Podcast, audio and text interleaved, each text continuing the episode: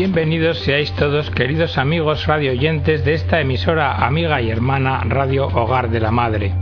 Un día más nos encontramos en una nueva edición del programa El Galeón. En el programa de hoy vamos a tratar el tema en concreto de la manifestación de libertad religiosa a través de la exhibición o de la llevanza del crucifijo, tanto en público como en privado.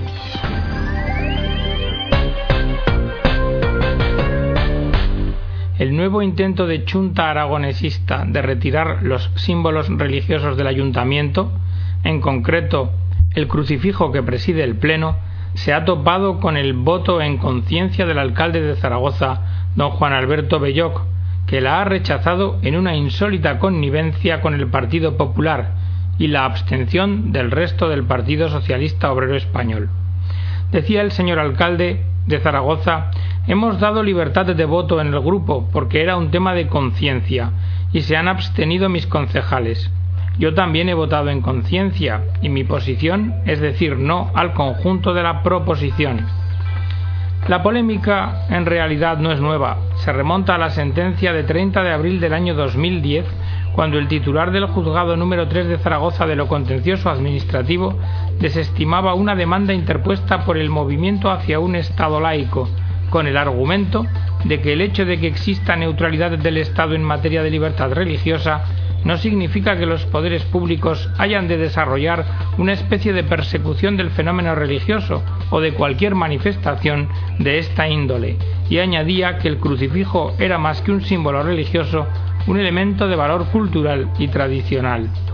Lo cierto, sin embargo, es que el portavoz municipal de Chunta Aragonesista, Juan Martín, manifestó que en la calle la convivencia de las religiones se lleva con absoluta normalidad, en una sociedad cada vez más agnóstica y beligerante en este tipo de temas. Por ello, dijo que lo que se buscaba era que lo que es normal en la calle había de ser normal en el ayuntamiento, y que en la calle nadie lleva desde un despacho un crucifijo a un salón de plenos. Sin embargo, tal vez habría que profundizar más en el tema de si hay o no hay persecución contra estas manifestaciones concretas de fe leemos que el gobierno británico no protegerá el crucifijo en el trabajo porque no es un precepto obligatorio.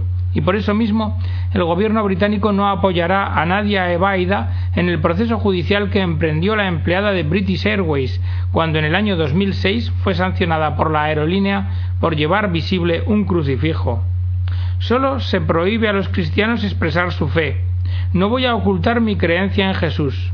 British Airways permite a los musulmanes llevar el pañuelo, a los sikhs portar el turbante y el lucimiento de otras prendas religiosas, afirmó Ebaida cuando fue sancionada. Pero el de la trabajadora de la compañía aérea británica no es el único caso en el que se ha sancionado a alguien por expresar con este símbolo, con el crucifijo, su fe en su puesto de trabajo. La enfermera Shirley Chaplin, que también sufrió represalias por las mismas razones, ha pedido al Tribunal Europeo de Derechos Humanos que se pronuncie.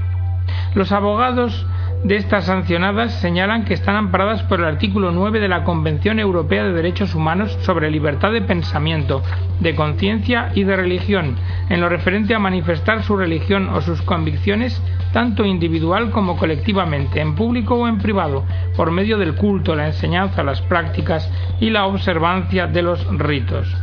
Sin embargo, el gobierno británico ya ha dicho que no va a amparar estas argumentaciones a favor de la libertad religiosa. Creo que encierra aspectos de sumo interés la sentencia dictada por el Juzgado de lo Contencioso Administrativo número 3 de Zaragoza por el ilustrísimo señor don Luis Carlos Martín Osante, ante el recurso promovido por la Asociación Movimiento hacia un Estado laico.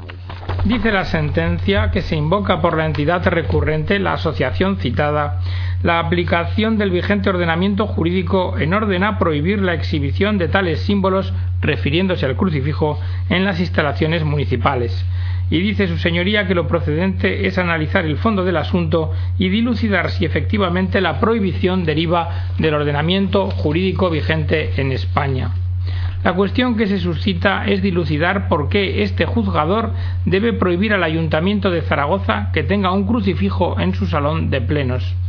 y se plantea el magistrado ¿existe alguna norma jurídica vigente en nuestro ordenamiento que prohíba a una corporación municipal tener un crucifijo de relevante valor histórico y artístico en el salón de plenos del ayuntamiento? En cuanto a las circunstancias del crucifijo que nos ocupa, debe hacerse notar que no ha sido colocado en las instalaciones por el actual alcalde de Zaragoza, sino que se trata de un objeto de relevante valor histórico y artístico que radica en el ayuntamiento desde el siglo XVII. El mismo se custodia en el despacho del señor alcalde y se traslada al salón de plenos cuando se va a celebrar alguno en la instancia de referencia. En el expediente administrativo hay un informe sobre el crucifijo suscrito por el jefe de servicio de patrimonio cultural del ayuntamiento. Dice que el crucifijo es del siglo XVII, una obra de arte que forma parte de la colección artística del ayuntamiento de la ciudad, y a continuación lo describe. Comienza la descripción diciendo que está trabajado en plata y sobre cruz de madera. Los extremos de los ástiles llevan también sobre cubierta del mismo metal noble. La peana tiene doble cuerpo moldurado, placas en plata y filigranas del mismo metal. Y que la incorporación del rótulo INRI no es del momento original de la obra artística, como la corona radiada que lleva Cristo sobre la cabeza. Estamos, dice el informe, en presencia de una de las obras artísticas más antiguas de la colección municipal y que además de ser una obra de orfebrería importante, forma parte de los elementos principales de la historia del municipalismo de nuestra ciudad junto a la caja de insaculación. De esta forma, dice el magistrado, se desprende que si el objeto que nos ocupa es cierto que tiene valor y simbología religiosa, no es menos cierto que también tiene otros valores y otra simbología, de orden histórico, artístico y cultural.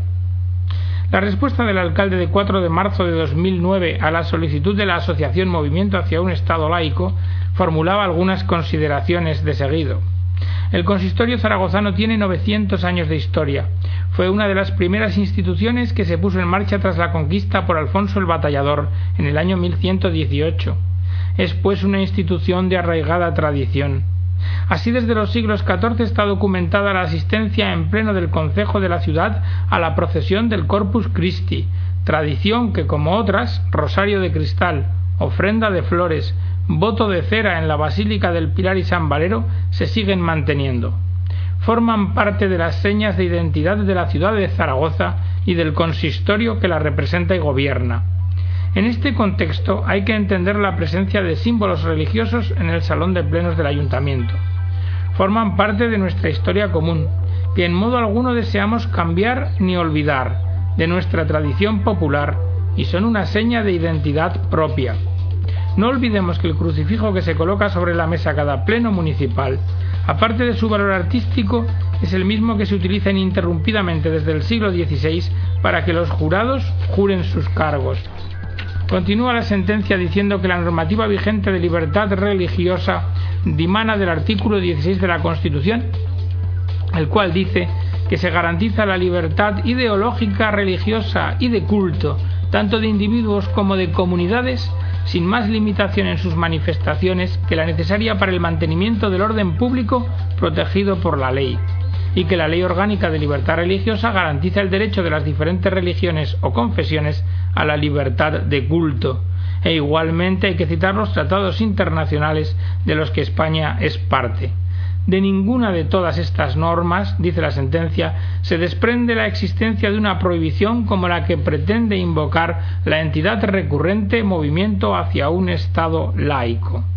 La legislación vigente otorga un ámbito de decisión a las personas en relación con la libertad religiosa.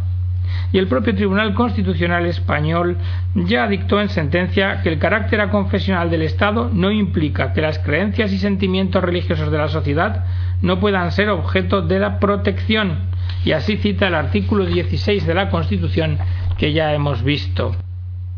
El debate suscitado en el caso que nos ocupa, dice la sentencia, no es entre una determinada confesión religiosa y el cristianismo, ya que la asociación recurrente es de carácter laico. Se trata de una pretensión de una asociación de no creyentes que esgrimen la libertad religiosa negativa que dicen profesar frente a la postura municipal de mantener el crucifijo.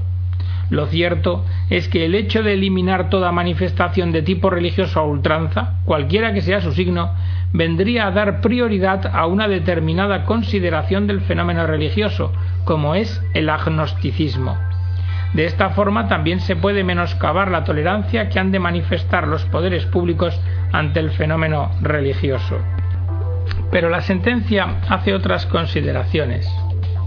En nuestra modesta comprensión de las cosas, si se accediese a la tesis de la recurrente, además de poderse generar un superior grado de conflictividad social, a la que derivaría de la posibilidad de mantener el crucifijo como elemento decorativo y representativo de la historia del municipalismo de Zaragoza, se abriría un campo de combate frente a la simbología religiosa de todas las religiones, cuyos límites serían muy difíciles de precisar. ¿Debieran eliminarse de las calles los templos religiosos? ¿O al menos la simbología de sus fachadas? ¿Y los símbolos de las banderas, escudos y joyas oficiales? ¿Y todos los ubicados en el interior de los centros oficiales? ¿Deberían suprimirse todas las llamadas a la divinidad escritas repetidamente en las paredes de la Alhambra de Granada? ¿Deben ser retirados del Museo del Prado el Cristo crucificado de Velázquez o el funeral de San Buenaventura de Zurbarán? ¿O la Anunciación del Greco? ¿O las numerosas obras religiosas de Goya? ¿Deben ser remitidas a otros museos de otros países donde se conservan igualmente obras de mismo carácter? ¿Debería eliminarse la publicidad y el proselitismo practicados por las religiones? ¿Debe eliminarse la posibilidad de jurar los cargos? ¿Se han de suprimir las fiestas del Pilar de Zaragoza? ¿O las de la Natividad? ¿Y qué pasa con los funerales de Estado por las víctimas de Afganistán o accidentes de aviación? El listado de preguntas, dice la sentencia, podría ser interminable y aun admitiendo la mayor significación religiosa del crucifijo frente a la cruz, resulta pertinente para decidir sobre la cuestión planteada recordar que el escudo de Aragón incluye hasta tres cruces en su diseño, una cruz latina cortada, una cruz patada de plata y una cruz de San Jorge. Es obvio que alguien podrá considerar que el principio de laicidad o el principio de aconfesionalidad del Estado imponen que se supriman tales cruces del escudo de Aragón, pero de ser esto así, habría que convenir que dicho escudo ya no sería el de Aragón. La Constitución aporta un efectivo reconocimiento de la libertad religiosa como derecho fundamental del ciudadano, y de ello se deriva como consecuencia que sea preciso reconocer a la voluntad de la persona un ámbito de decisión sobre el fenómeno religioso. No hay que olvidar que nos encontramos ante un ámbito de libertad y que los juzgados y tribunales no pueden arbitrar prohibiciones que el ordenamiento jurídico no preceptúe con carácter previo. La conclusión sobre este particular, dice el magistrado, resulta inconcusa, no existiendo una norma jurídica vigente que prohíba a la corporación municipal mantener símbolos de carácter religioso, sobre todo cuando se trate de símbolos de relevante valor histórico y artístico, como sucede en el caso que nos ocupa, no es dable al juzgador impedir que la voluntad mayoritaria de la misma corporación decida en uno o en otro sentido. También el Tribunal Europeo de Derechos Humanos ha tenido ocasión de pronunciarse en el tema de los crucifijos, así en el caso Lauzzi contra Italia. La sentencia del tribunal revoca la decisión de 2009 de la sección segunda que había establecido que la presencia obligatoria de crucifijos en las aulas violaba los derechos de los padres no creyentes a decidir qué tipo de educación querían para sus hijos, todo ello en relación con el tema de la libertad religiosa. Pues bien, en la sentencia de la Gran Sala del Tribunal de Estrasburgo, recaída en dicho caso la UTSI, el tribunal considera que cuando el Estado asume funciones en materia educativa, llegando a configurar cómo se organiza el ámbito escolar, debe hacerlo respetando los derechos de los padres, reconocidos en el artículo 2 del Protocolo 1 del convenio que regula la materia. El tribunal considera que la decisión acerca de si debe haber o no crucifijos en las aulas de los colegios públicos es, en principio, algo que queda a la decisión libre de la apreciación de cada Estado. Es más, el hecho de que no exista un consenso europeo en relación con la presencia de símbolos religiosos en los colegios públicos habla a favor de esta aproximación al asunto.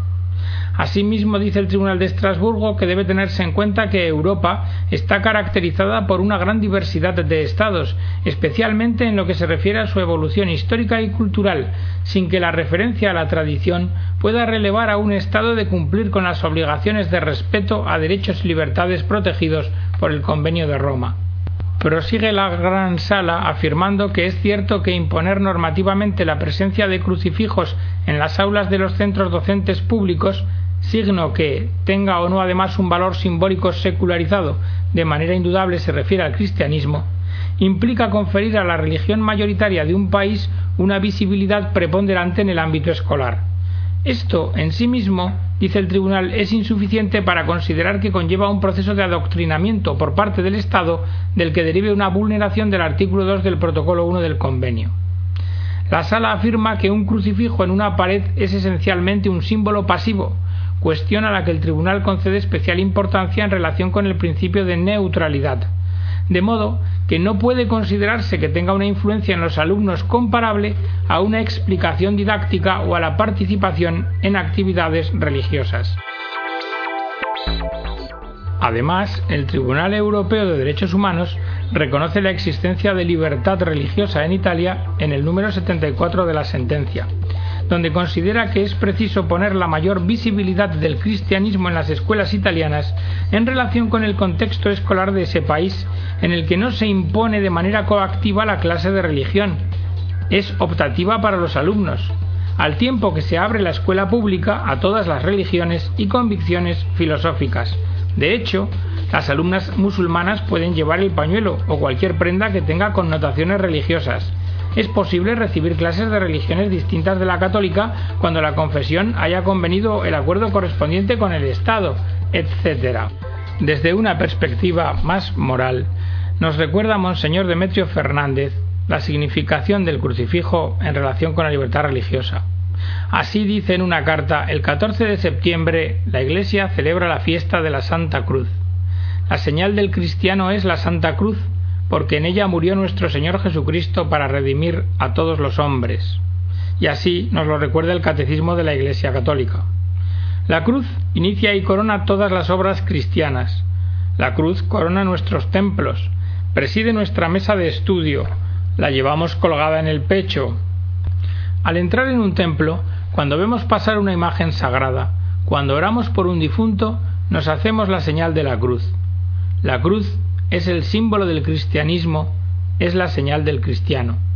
Por eso, cuando se quiere quitar de la plaza pública a Dios, cuando se quiere prescindir de Dios como si Dios fuera un estorbo, cuando se quiere arrancar del corazón de nuestros niños y jóvenes a Jesucristo, entonces se quita el crucifijo de la escuela, de los hospitales, de todo ámbito de la vida pública.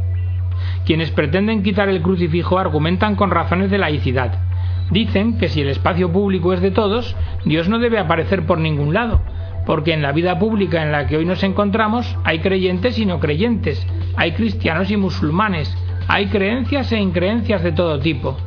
Sin embargo, esa laicidad que tiene que suprimir a Dios para afirmarse a sí misma es una laicidad sin futuro, es una laicidad que no hace bien al hombre, es una laicidad que tiene que arrasar toda una historia, unas costumbres, una cultura que es en sí cristiana tanto en sus raíces como en sus expresiones.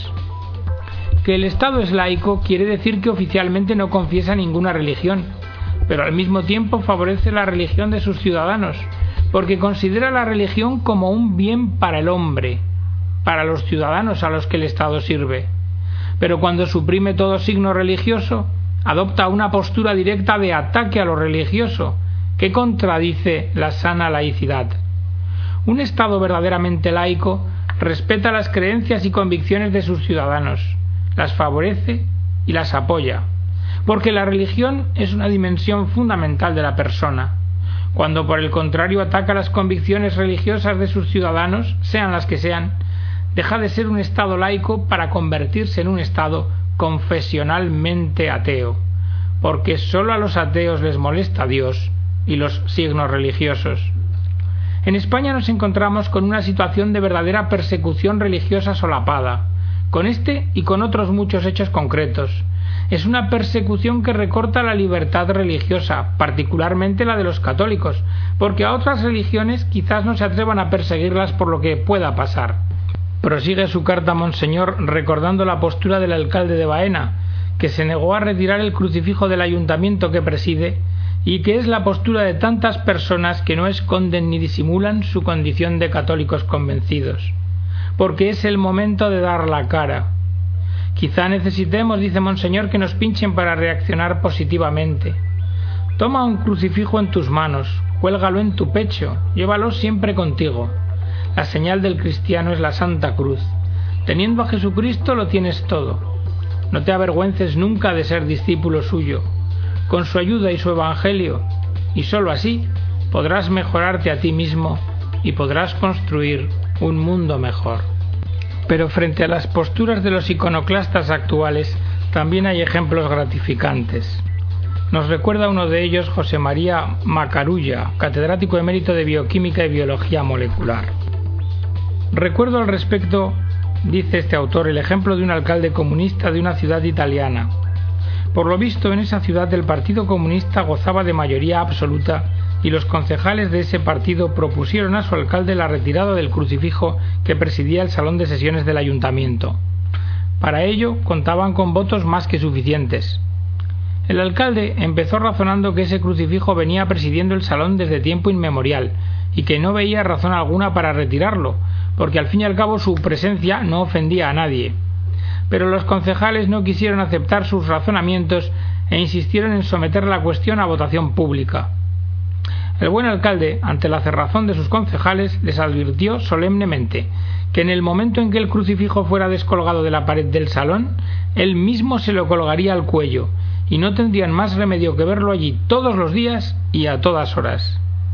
Ante tan valiente decisión retiraron la demanda, porque resultaba más discreto que permaneciese en la pared y sus nombres y actuaciones no aparecieran ridiculizados en la prensa.